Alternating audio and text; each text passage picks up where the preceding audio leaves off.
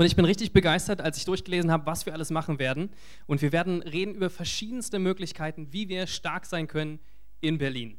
Und zwar gibt es immer Herausforderungen und gerade in der großen Stadt Erschöpfung. Ich wohne direkt am Alex und äh, da steht immer 10.000 Leute pro Stunde oder sowas gehen darüber und das stimmt. Und ständig ist Weihnachtsmarkt oder irgendeine Feier und ich merke die Erschöpfung dadurch von den vielen Menschen. Und ich merke, dass in der Stadt haben wir besondere Herausforderungen, auf bestimmte Dinge zu achten. Und worüber wir reden wollen in dieser Predigtreihe ist, wie können wir stark sein? Wie können wir diese Weisheit Gottes bekommen für ein Leben in der Stadt? Wie können wir seine Weisheit bekommen für ein gesundes Leben? Und wir werden uns verschiedene Dinge anschauen. Wir werden uns Arbeit anschauen. Das machen wir heute Abend. Wir werden darüber reden, wie wichtig es ist, zur Ruhe zu kommen, den, den, den Sabbat zu haben, wie wichtig es ist, dass wir uns um unsere Seele auch kümmern. Und nächste Woche äh, redet Ewan, glaube ich, über äh, gesunde Ernährung gesunde Ernährung aus dem Wort Gottes. Ja, wie wichtig es ist, uns gesund vom Wort Gottes zu ernähren. Und ich war ganz neidisch auf ihn. Ich wollte auch gerne über Essen predigen. Na gut, aber heute geht es darum, wir wollen darüber reden, über Arbeiten mit Visionen. Wie können wir eine Arbeit haben, und die voller Bedeutung steckt? Eine Arbeit haben, die wo wir für Gott arbeiten, wo wir Sinn haben, wo wir, wo wir merken, hey, ich gehe nicht einfach nur hin und ich bin genervt, ich stehe morgens auf und denke mir, ach, nicht noch wieder ein Tag, sondern wo wir wirklich morgens aufstehen, voller Vision, voller Leidenschaft und wissen, das, dazu bin ich berufen. Da soll ich hingehen und Gott möchte, dass sich die Welt verändert durch meine Arbeit. Und ich selber arbeite als Familienhelfer. Als Familienhelfer, das bedeutet, ich arbeite bis fürs Jugendamt und arbeite mit Familien, die Hilfe brauchen in der Erziehung ihrer Kinder. Also da habe ich die verschiedensten Familien, manchmal ganz, ganz lustige Sachen dabei, manchmal auch sehr krasse Sachen. Und ich hab, wollte euch kurz was erzählen davon. Und zwar ähm, gibt es eine Familie, mit der ich gerade gestartet habe zu arbeiten. Da in der Familie sind irgendwie alle übergewichtig. Und unter anderem reden wir über gesunde Ernährung. Ja, so kann ich doch drüber reden heute. Und gesunde Ernährung haben, ich habe das Thema so ein bisschen angesprochen, habe gesagt, naja, was esst ihr denn hier so zu Hause? Und dann hat er gesagt, ach nee, der Papa hat gesagt, ach nee, schon wieder dieses Thema gesunde Ernährung. Ich sage der Frau vom Jugendamt auch immer, Mann, das gibt's gar nicht, gesunde Ernährung. Und, und wir essen, was wir wollen und alles ist gesund. Oh, da dachte ich mir bei mir, das wird ein hartes Stück Arbeit. Und, ähm, und dann habe ich gefragt, was sie so gesundes essen. Gesundes Toastbrot, Weißbrot, die ganze Zeit habe ich gesagt, naja, das ist ähm, nicht so sehr gesund, immer Toastbrot. Und dann kam die kleine, kleine Tochter, die zwölf Jahre alt ist, hat gesagt, siehst du, Papa, habe ich dir gesagt. Genau, also es gibt ganz nette Situationen auf meiner Arbeit, wo ich schmunzeln kann, aber es gibt auch echt Herausforderungen, wo ich mit Familien arbeite, die sich mit Eltern, die sich überhaupt nicht um ihre Kinder kümmern, ja, den, ähm, die sie nicht zum Arzt bringen, die komplett Karies haben, die nicht zur Schule bringen, die fast nichts zu essen zu Hause haben, sich nicht darum kümmern, wenn ihre Kinder hungrig sind. Und in einer dieser Familien musste ich auch begleiten, dabei, wo sie sich getrennt haben, die Eltern. Ähm, auf dem Spielplatz war die Situation und die Tochter kam dazu danach zu mir, sechs Jahre alt, hat mich so angeschaut mit großen Augen, ihre Arme zu mir gestreckt und hat gesagt, ich will mit dir kommen. Ja, und das sind auch krasse Situationen, die ich auch habe und merke, pff, ist es nicht immer leicht. Manchmal habe ich was zu schmunzeln, aber oft ist es auch sehr herausfordernd. Und genau da, in unseren Arbeitsfeldern, brauchen wir Gott. Wir brauchen seine Vision, wir brauchen seine Ermutigung, dass er uns zeigt, wie wir bedeutungsvoll arbeiten können, wie wir eine Vision haben können von ihm und wie wir mit solchen Sachen umgehen. Wie ist die Sicht in unserer Gesellschaft auf Arbeit? Was denken wir über, über Arbeit? Und ich habe so ein bisschen drüber nachgedacht und ich dachte, es gibt so zwei Extreme, die, die wir häufig denken, wenn wir über Arbeit nachdenken, die aber komplett falsch sind, die gar nicht mit dem biblischen Muster übereinstimmen und nicht mit Gottes Weisheit. Und das eine ist so sehr geprägt, dass wir denken, Arbeit ist eigentlich nur ein notwendiges Übel. Wir alle müssen arbeiten, wir alle leiden darunter. Ja, das Wort Arbeit an sich hat schon so eine negative Konnotation, eine negative Mitschwingung, so, wo wir denken, oh nein, Arbeit, ähm, so wie ein Schimpfwort. Ähm, und wir denken so, das, das gehört halt zum Leben dazu. Wir müssen arbeiten, damit wir Geld verdienen. Ich muss arbeiten, damit ich meinen Lebensunterhalt verdiene, meine Miete reinbringe, was zu essen kaufen kann und dann vor allem Freizeit machen kann. Ja, und häufig ist dieser, dieser Gedanke, vielleicht kennt ihr den auch, na, ich muss arbeiten, damit ich danach machen kann, was ich wirklich will. Ja? Ich muss diese Arbeit ertragen, Geld verdienen und danach fängt mein Leben erst wirklich an. Ja? Was voll schade ist, weil wir damit eigentlich die meiste Zeit verbringen wir auf der Arbeit und verpassen das, was Gott für uns hat.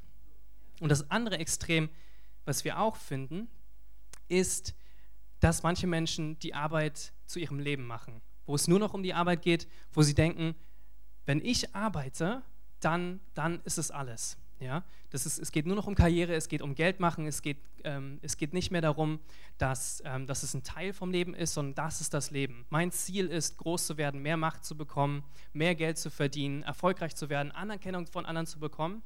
Und wenn du das übertreibst, dann wird es zum Götze. Ja? Dann ist es was in deinem Leben, was mehr Bedeutung annimmt, was, was eigentlich nur Gott zusteht. Nicht eigentlich streichen, was nur Gott zusteht. Und was dann passiert, dass wir vernachlässigen Beziehungen.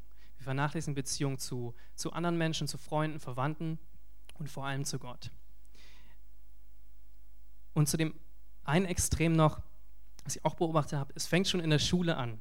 Und zwar in der Schule schon, ich finde es beeindruckend, wenn man schon in die Schule geht, dann hört man ganz schnell schon, oh nein, ich muss in die Schule gehen. Ja? Und sogar die Eltern sagen das manchmal schon zu ihren Kindern, ja, du musst in die Schule, ja, und ich weiß, Hausaufgaben sind blöd und nervig, aber du musst das halt machen. Und das ist schon so eine Einstellung zu Aufgaben erledigen, zu, zu Schule, die häufig schon so negativ geprägt ist. Und Gott möchte uns zeigen, dass er eine ganz andere Einstellung hat zur Arbeit. Und das steht in, gleich schon am Anfang der Bibel, 1. Mose 27 bis 28 steht, und Gott schuf den Menschen nach seinem Bild. Nach dem Bild Gottes schuf er ihn. Als Mann und als Frau schuf er sie. Und Gott segnete sie und sprach zu ihnen, seid fruchtbar und vermehrt euch und füllt die Erde und macht sie euch untertan und herrscht über die Fische des Meeres, über die Vögel des Himmels und über alle Tiere, die sich auf der Erde regen. Und in 1. Mose 2 steht, und Gott der Herr nahm den Menschen und setzte ihn in den Garten Eden, ihn zu bebauen und ihn zu bewahren. Und da hat er sofort schon gesagt, hier, ich, ich schaffe euch Menschen, aber ihr habt auch was zu tun. Ja, und nicht aber, ihr habt was zu tun und das ist gut so. Ihr sollt diesen, diesen Garten bebauen, bepflanzen. Und wenn man noch nicht glaubt, in, in den zehn Geboten ähm, gibt es eine Stelle, die wir immer nutzen, die, wo es darum geht, dass wir einen Ruhetag haben.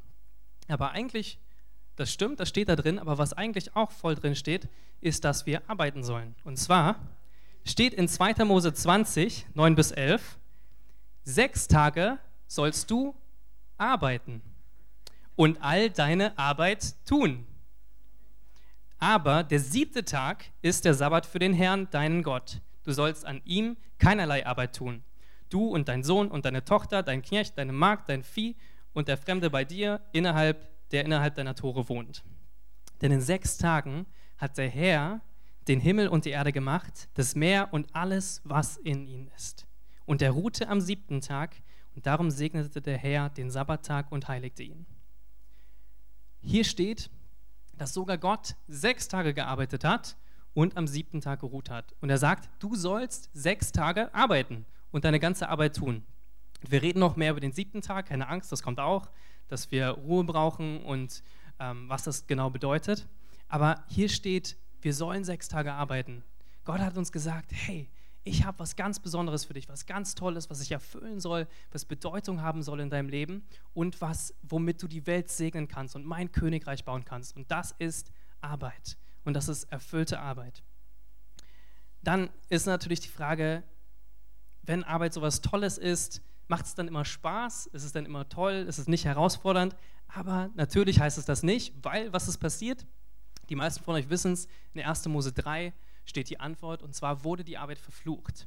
Da steht in Vers 17, und zu Adam sprach er, also Gott, weil du auf die Stimme deiner Frau gehört hast und gegessen hast von dem Baum, von dem ich dir geboten habe, du sollst davon nicht essen, so sei der Erdboden deinetwegen verflucht. Mit Mühsal sollst du davon essen, alle Tage deines Lebens. Also hier steht, die Arbeit wurde verflucht. Es ist nicht so einfach, wir haben nicht immer Spaß, es ist auch herausfordernd. Was wichtig ist zu verstehen, wenn die Arbeit verflucht wurde, bedeutet das nicht, dass die Arbeit an sich ein Fluch ist.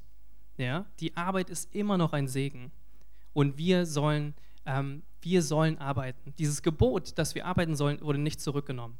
Ja, es ist schwer und es wird nicht immer leicht sein, aber wir sollen diese Erfüllung und diese Vision Gottes in unserer Arbeit haben. Ähm, und dafür, das, das ist so die Frage, wie, wie kommen wir denn dahin? Wenn wir wissen doch, das ist ganz, ganz schön schwierig, ist gar nicht so leicht. Und wir fallen immer so in dieses Muster, ah nein, ich muss arbeiten. Morgen ist schon wieder Montag, wann ist wieder Wochenende? Mhm, fünf Tage noch, dann vier Tage noch, dann ist endlich wieder vorbei. Wie kommen wir dahin, dass wir die Arbeit nicht zu unserem Ein und Alles machen und sagen, ich lebe für die Arbeit und die Arbeit ist mein Leben, aber auch nicht sagen, die Arbeit ist etwas, was wir ja, was einfach zu viel ist, was anstrengend ist, was eine Mühsal ist, was dazugehört und erst danach fängt eigentlich mein Leben an. Und ich habe da zwei Bibelverse, die ich mit euch genauer anschauen möchte, wo steht, wie Gott über Arbeit denkt und was wir brauchen, damit wir eine erfüllte, sinnvolle Arbeit haben. Und da steht in 1. Korinther 15, Vers 58, Deshalb bleibt fest und unerschütterlich im Glauben, liebe Freunde, und setzt euch mit aller Kraft für das Werk des Herrn ein. Denn ihr wisst ja, dass nichts, was ihr für den Herrn tut, vergeblich ist. Kolosser 3, Vers 23 steht, worin auch immer eure Arbeit besteht, tut sie mit ganzer Hingabe, denn letztlich dient ihr den, nicht den Menschen, sondern dem Herrn. Und wir haben hier zwei Punkte drin, die ich gerne genauer anschauen möchte. Das erste ist, ähm, dass was wir, das, was du tust, arbeitest du für den Herrn. Du arbeitest für ihn. Und das zweite ist, dass wir mit aller Kraft arbeiten. Und was bedeutet das, wenn wir für Gott arbeiten? Manchmal fühlen wir uns so, als wären wir so kleine Ameisen, die jeden Tag einen riesigen Baumstamm stemmen ähm, und ganz viel machen und wir sehen gar keinen Sinn dahinter und denken, was verändert schon meine Arbeit an dieser Welt? Was ist das schon, was hat das schon für einen Wert? Aber Gott sagt, deine Arbeit hat einen ewigen Wert. Und du musst darauf schauen, dass das, was du tust, hat einen Wert, wenn du es für ihn tust, in Ewigkeit. Die Bibel sagt auch, du sammelst die Schätze im Himmel. Du sollst dir keine Schätze hier auf der Erde sammeln, du sollst dir Schätze im Himmel sammeln. Ich finde es ähm, ganz beeindruckend, dieses Buch von Rick Warren, Leben mit Vision. Da ist der erste Satz in diesem Buch, hat mich total überrascht. Da steht drin, es geht nicht um sie. Es geht nicht um dich. Und ich dachte so, krass, wie? Muss ich weiterlesen, was steht da noch? Und er sagt, ja, wir denken so, Leben mit Vision, das bedeutet, dass wir darüber reden, dass, was sind unsere Begabungen, was sind unsere Träume, wo wollen wir hin, wie hat Gott uns geschaffen. Aber er sagt, das Erste, was wir verstehen müssen, wenn wir ein bedeutungsvolles Leben haben wollen mit Visionen, eine Arbeit haben wollen mit Visionen, dann geht es darum zu verstehen, es geht nicht um dich im Leben. Es geht nicht um dich. Worum geht es dann? Es geht darum, dass du Gottes, Gott zur Ehre lebst, dass du für ihn lebst und dass deine Arbeit ihm zur Ehre ist. Und das steht auch in dem Bibelvers, wo steht, dass alles, was ihr für den Herrn tut, nicht vergeblich ist. Ja? Die, die Frage ist, für wen arbeitest du? Für wen arbeitest du eigentlich? Wer ist Chef in deinem Leben? Ja? Arbeitest du für dich selber? Arbeitest du für andere Menschen? Oder geht es wirklich um Gott? Und das müssen wir verstehen, bevor wir überhaupt darüber reden, eine sinnvolle Arbeit zu haben. Für wen arbeitest du? Mm, und in Kolosser 1, Vers 16 steht, durch ihn, Jesus, hat Gott alles erschaffen, was im Himmel und auf der Erde ist. Er machte alles, was wir sehen und das, was wir nicht sehen können, ob Könige, Reiche, Herrscher oder Gewalten, alles ist durch ihn und für ihn erschaffen.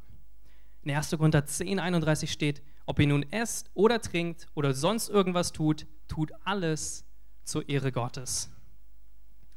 Und es ist so wichtig, dass wir verstehen, alles, was wir tun, muss für Gott geschehen. Ja? Der um Umkehrschluss davon, wenn wir sagen, dass nichts vergeblich ist, was wir, ähm, was wir für, für Gott tun, heißt, dass die Sachen vergeblich sind, die wir für uns selber tun. Ja? Wenn wir Schätze uns hier auf der Erde sammeln, die können wir nicht mitnehmen in den Himmel. Die können wir nicht, ähm, das segnet uns vielleicht für einen kurzen Moment, aber wir sind dafür geschaffen, Gott Ehre zu geben. Wir sind dafür geschaffen für eine Beziehung mit ihm und dass wir in einer Einheit mit ihm leben. Und nur dann kannst du eine Erfüllung auch in deiner Arbeit finden.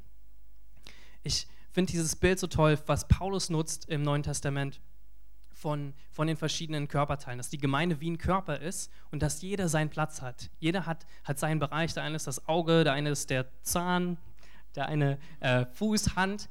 Und er sagt, gerade die Körperteile, die wenig Beachtung finden, die, die schützen wir doch am meisten. Und es ist so wichtig, dass wir verstehen, ähm, dass wenn, wenn wir uns auch unbedeutend fühlen, du hast so einen ewigen Wert, du hast so einen Wert in dem, was du tust. Ja, und selbst wenn du dich manchmal fühlst, was mache ich hier schon als Kindergärtnerin? Was mache ich hier schon, wenn ich irgendwie ITler bin und irgendwelche Programme entwerfe? Was mache ich, wenn ich in der Schule sitze und irgendwas über Napoleon lernen soll oder Mathe, Gleichung? Ähm, dann musst du verstehen, ähm, alles, was du machst, hat einen ewigen Wert, wenn du es für Gott tust. Ja, steht sogar, ihr könnt essen und trinken zur Ehre Gottes. Und das bedeutet, unser ganzes Leben soll zur Ehre Gottes gelebt werden. Und dann kannst du in allem, was du tust, selbst wenn du festlich isst, äh, eine Erfüllung finden und Gott die Ehre geben. Ähm, und das Zweite, was wir finden in diesem Bibelvers, ist, dass wir mit ganzer Hingabe Gott dienen sollen. Mit ganzer Hingabe ihm dienen können. Und wie, wie schaffen wir das, dass du mit ganzer Hingabe ihm dienst? Dass du wirklich das Königreich Gottes bauen kannst durch deine Arbeit und dass du Menschen beeinflussen kannst und ähm, Menschen zu Gott ziehen kannst durch deine Arbeit. Und wie kriegen wir diese Hingabe, die, die wir brauchen, um, um Erfüllung zu haben in unserer Arbeit? Da, da sagt Paulus, spricht von, von diesem Läufer, der den Siegespreis vor Augen hat. Der sagt, hey, ich, ich konzentriere mich auf das eine Ziel, was vor Augen ist und ich vergesse alles, was hinter mir liegt und ich laufe, um diesen Kampfpreis zu, zu erlangen. Und das Wichtige ist, dass wir eine Vision haben. Wofür brennst du? Wofür brennst du auf deine Arbeit? Was ist deine Vision auf deine Arbeit? Es gibt einen ganz tollen Bibelvers, der da auch steht, und zwar in Sprüche 29, Vers 18 steht, wenn keine Offenbarung da ist, verwildert ein Volk. Aber wohl ihm, wenn es, wenn, wenn es das Gesetz, wenn er das Gesetz beachtet. Wenn keine Offenbarung oder Vision da ist, verwildert ein Volk. Bill Heibels beschreibt Vision als ein positives Bild von der Zukunft, welches Leidenschaft in uns hervorruft. Also wir sollen ein positives Bild haben von der Zukunft, auch von unserer Arbeit, welches Leidenschaft in uns hervorruft. Und wenn wir diese Vision nicht haben, wenn wir nicht Offenbarung haben, dann verwildert ein Volk. Das ist ein ganz spannendes Ding, ganz spannender Vers. Ähm, wenn wir uns im Griechischen anschauen, dann äh, im Hebräischen anschauen, dann steht für Offenbarung steht das Wort Hason, also Gesicht, Erscheinung, Vision. Das wird auch häufig dafür verwandt, wenn Propheten Vision hatten von Gott, Bilder hatten von Gott, Eindrücke von ihm. Ähm, und es ist eine Offenbarung von Gott, also wo Gott zu uns etwas spricht, wo Gott uns seine Sicht auf Dinge zeigt. Das heißt, hier geht es um nicht um deine Vision, sondern um Gottes Vision, die er hat für dich, für dein Leben, für deine Arbeit. Und deswegen brauchst du auch ihn, um das herauszufinden.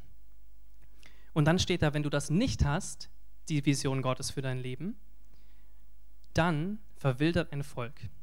Und verwildern, da steht das hebräische Wort para. Und para bedeutet so viel wie sich selbst überlassen, verwildern. Und es bezeichnet auch eine Unordnung eine ethische und gesellschaftliche Unordnung, dass Dinge aus der Ordnung geraten und total verwildern.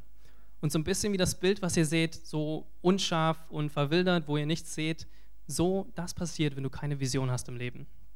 Und das ist krass, aber wenn du auf die Arbeit gehst und du hast keine Vision dafür, du hast, findest keine Bedeutung dafür, was dann passieren wird, ist, dass dieser Bereich in deinem Leben verwildern wird. Dieser Bereich wird eigentlich sich selbst überlassen und letztendlich fruchtlos bleiben. Jeder Bereich in deinem Leben, für den du keine Vision hast, wird verwildern und wird fruchtlos bleiben. Das heißt, du brauchst diese Vision Gottes unbedingt. Nicht nur für die Arbeit, sondern auch für deine Beziehung, auch für Essen und Trinken, auch für, ähm, auch für Freizeit, die du gestaltest, auch für den Sonntag, wie du den gestaltest. Du brauchst Gottes Vision für dein Leben aber gerade auf der Arbeit, weil wir haben gelernt, wie viele Tage arbeiten wir? Sechs Tage arbeiten wir in der Woche. Das heißt, es ist massig Zeit, die wir dort verbringen. Und wir wollten, wollen das doch auch sinnvoll verbringen. Wenn es nicht, wenn ich jetzt immer von Arbeit rede und du gerade studierst oder du gehst zur Schule, dann fühle dich genauso angesprochen, weil genau das ist zurzeit deine Arbeit. Ja? Oder vielleicht denkst du, ich habe gerade zurzeit gar keine Arbeit, ich bin arbeitslos. Und auch da möchte ich dir sagen, womit verbringst du eigentlich die ganze Zeit in deinem Leben? Was machst du? Du machst auch irgendwas, du arbeitest was. Ja? Auch wenn es nicht Arbeit vielleicht im klassischen Sinne ist, womit beschäftigst du, dich? Die Bibel sagt ganz klar, wir sollen arbeiten, ja, wir sollen Arbeit suchen. Aber gerade wenn du arbeitslos bist, dann heißt es nicht, dass du dich hängen lassen sollst und sagen sollst, naja, ich kann ja eh nichts machen, sondern in Gottes Königreich gibt es keine Arbeitslosigkeit. Ja, du kannst immer was für Gott machen. Du kannst immer sein Königreich verbreitern durch die Begabung, die er dir gegeben hat und die Vision, die er dir schenkt. Und Gott möchte uns genau diese Vision schenken. Und wenn wir ihn fragen, dann wird er treu sein und uns sagen, was er sich gedacht hat, da, als er uns geschaffen hat. Jeder von uns ist unterschiedlich, nicht jeder von uns kann, ähm, kann ITler sein. Ich habe es versucht mal in meiner Schule, ähm, aber ich habe nicht so toll abgeschnitten und bin dann letztendlich Sozialarbeiter geworden und ich merke, hey, Gott hat da echt einen Ruf auf meinem Leben da mit Familien zu arbeiten und andere Leute sagen mir, boah, das könnte ich niemals. Und die machen Sachen, wo ich sagen könnte, oh, das könnte ich niemals. Und das liegt daran, dass Gott uns alle so geschaffen hat, mit verschiedenen Begabungen, mit verschiedenen ähm, Dingen, die unseren Herzen sind, Begeisterungen, Leidenschaften, die Gott hervorbringt in unserer Arbeit. Wir sind geschaffen dafür, zu arbeiten und sein Königreich voranzubringen in verschiedensten Bereichen. Und das kannst du nur herausfinden, wenn du ihn fragst wenn wir die Bibel schauen, sehen wir ein ganz tolles Beispiel von jemandem, der diese, so eine Vision oder eine Offenbarung für sein Leben bekommen hat und der die umgesetzt hat. Und das ist der gute Josef. Und der, der Josef, der hat, ähm, der war ein ganz junger Mann, der war 17 Jahre alt und er hatte eine Vision, eine Offenbarung von Gott und trotz schwieriger Umstände hat er mit ganzer Hingabe gearbeitet. Und er hatte so Höhen und Tiefen und es fing alles an damit, dass er einen Traum hatte von Gott. Einen Traum hatte von Gott, was, wir, ähm, was er in seinem Leben machen soll. Und er war so ein bisschen, bisschen stolz damit. Er hat auf einmal allen erzählt, ja, seinen Brüdern sein, und seinem Vater hat erzählt, ja, wisst ihr, ich habe geträumt, ähm, dass ihr ähm, irgendwann alle vor mir niederfallen werdet. Und ähm, ja, ne? Und da habe ich so gesehen, wie ihr alle so Ehren seid und jeder hat so seine Ehren gesammelt und ihr seid alle vor mir niedergefallen. Und dann hat er selber nochmal mit Sternen geträumt, gleicher Traum nochmal, hat er auch seinem Papa erzählt, er gesagt, ja, ihr seid die Sonne, die Sterne, der Mond, alle haben vor mir niedergekniet. Äh, ja, da war er vielleicht ein bisschen stolz an 17-jähriger Junge. Trotzdem wollte Gott ihm damit was sagen. Und zwar, dass er eine große Vision hat für Josef, dass er eines Tages für ganz viele Leute, dass ganz viele Leute zu ihm kommen werden, um ihn um Hilfe zu bitten. Ja, und er wurde, letztendlich hat er hat er ganze Nation gerettet vorm Sterben. Er hat Ägypten gerettet, aber in der Bibel steht, dass ganz viele Leute gekommen sind, weil eine Hungersnot es später gab, ähm, die, die zu ihm gekommen sind, um Nahrung zu bekommen. Und er hat in schwierigsten Umständen als, als Sklave ähm, bei Potiphar war er, hat er gearbeitet. Dann war er noch, noch weiter runter, er war im Gefängnis. Seine Brüder haben ihn verkauft, haben ihn in den Brunnen geschmissen, haben ihn gehasst wegen den Träumen, die er erzählt hat sollte man nicht machen. Ähm, man sollte aufpassen, wie man es erzählt. Und dann hat er aber doch immer wieder, in jeder Situation, wo er war, war er treu. Und in der Bibel steht, selbst zu den Sklaven spricht Gott, arbeitet fleißig, arbeitet in dem und seid untertan euren Herren. Das haben wir nicht mehr, ist gut. Also wir haben es schon auch in anderen Bereichen. Ähm, aber das ist wichtig, dass in jedem Bereich, egal wie du dich fühlst, egal wenn du denkst, ach, mein Chef ist blöd, das ist total herausfordernd, trotzdem kannst du voller Erfüllung arbeiten. Und trotzdem kannst du mit einer Vision von Gott arbeiten. Was wir daraus lernen, ist, dass Gott für jeden von uns eine bedeutungsvolle Arbeit gemacht hat. Und da möchte ich euch ermutigen mit Epheser 2, Vers 10. Und da steht, denn wir sind Gebilde, in Jesus Christus geschaffen zu guten Werken, die Gott vorher bereitet hat, damit wir in ihnen wandeln sollen. Und Gott hat bereits Dinge für dich vorbereitet, Dinge für dich geschaffen, wo du perfekt reinpasst.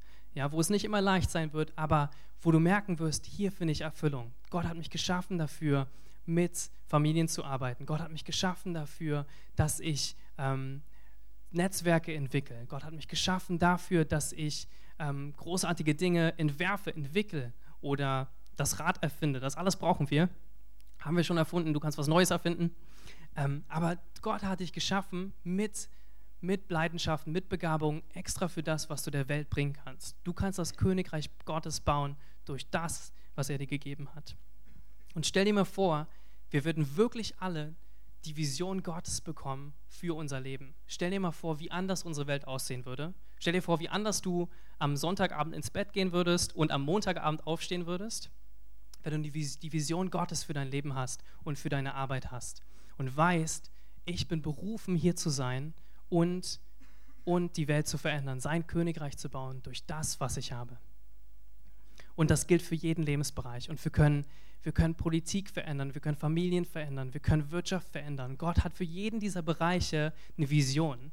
Und Gott hat dich geschaffen, um genau da hineinzugehen und einen ewigen Wert zu bringen. Deswegen möchte ich euch ermutigen, wenn ihr nächste Woche rausgeht, wenn die Woche wieder startet, dass ihr arbeitet mit Visionen und dass ihr dadurch Gottes Königreich baut. Und wenn ihr jetzt hier seid und ihr sagt, das ist alles schön und gut, ähm, aber diesen, diesen Gott, um den es geht, den kenne ich gar nicht. Wo du gesagt hast, im Leben geht es gar nicht um dich, im Leben geht es gar nicht um mich. Damit kann ich nichts anfangen. Ich lebe eigentlich für mich. Dann, dann möchte ich dich einladen, mit mir zu beten und, und Jesus als deinen Herrn anzunehmen. Weil du kannst nichts Besseres tun, als zu sagen, Jesus, ich habe erkannt, es geht nicht um mich. Ich wurde nicht geschaffen, um, um für mich meine eigenen Träume wahr zu werden zu lassen, sondern ich wurde für dich geschaffen. Und du weißt am besten, was, ähm, was deine Vision ist für mich. Und wenn du das sagst, wenn du heute hier bist und das noch nie Jesus in dein Leben eingeladen und gesagt, Jesus, du sollst der Herr sein, ich will dir folgen, dann möchte ich einladen, dass du einfach mit mir betest dafür.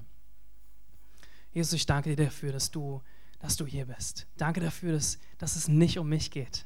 Danke, dass es nicht um mich geht, sondern dass es um dich geht.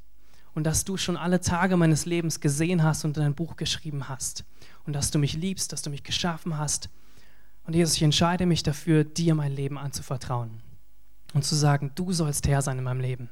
Ich vertraue dir, ich möchte dein Kind werden. Ich will dein Nachfolger werden. Ich möchte dich kennenlernen, Jesus. Und ich danke dir dafür, dass du jetzt all meine Schuld wegnimmst, alle, alle Sachen, wo ich egoistisch gehandelt habe, wo ich dich nicht erkannt habe als den Herrn, sondern für mich selber gelebt habe. Und Jesus, ich bete dafür, dass du das alles wegnimmst und dass du mich erfüllst mit deiner Liebe, dass du mich erfüllst mit deiner Kraft und dass du mich erfüllst mit deiner Vision für mein Leben. Amen. Und wenn du da bist und du sagst, ich habe diese Vision gerade nicht. Ich bin eigentlich gerade auf der einen Seite, wo ich, wo ich, wenn ich über Arbeit nachdenke, denke, oh Mann, es ist notwendiges Übel und endlich danach kann ich meine Freizeit anfangen. Oder du denkst, ähm, die Arbeit ist alles für mich und es ist mein Leben, mein Lebensinhalt dann möchte ich dich einladen, auch mit mir zu beten und wirklich zu sagen, Gott, ich möchte deine Vision für mein Leben haben. Ich möchte deine Vision haben für meine Arbeit. Ich möchte deinen Blick haben. Ich möchte nicht verwüstet, verwildert sein. Ich möchte leben und eine bedeutungsvolle, sinnvolle Arbeit haben. Dann kannst du auch mit mir beten. Jesus, ich danke dir dafür, dass du, dass du uns geschaffen hast zu arbeiten. Du hast gesagt, wir sollen sechs Tage arbeiten und einen Tag ruhen. Und ich bete dafür, dass wir diese sechs Tage mit Bedeutung füllen dass wir die sechs Tage deine Vision sehen, die du für uns hast. Dass wir nicht hingehen und, ähm, ja, und leiden, dass wir nicht hingehen und, und nicht wissen, was wir eigentlich da machen sollen und uns schon freuen auf den Feierabend, sondern dass wir wirklich voll Freude und voller Begeisterung das tun können, was du hast. Und ich bete besonders für uns alle, die ähm, in all unseren Bereichen, ob wir zur Schule gehen oder arbeiten, dass du uns Kraft schenkst für nächste Woche, dass du uns eine Vision schenkst von dir, und dass wir wissen, dass alles, was wir tun, dass es ewigen Wert hat, wenn wir es für dich tun. Danke dafür, Jesus. Amen.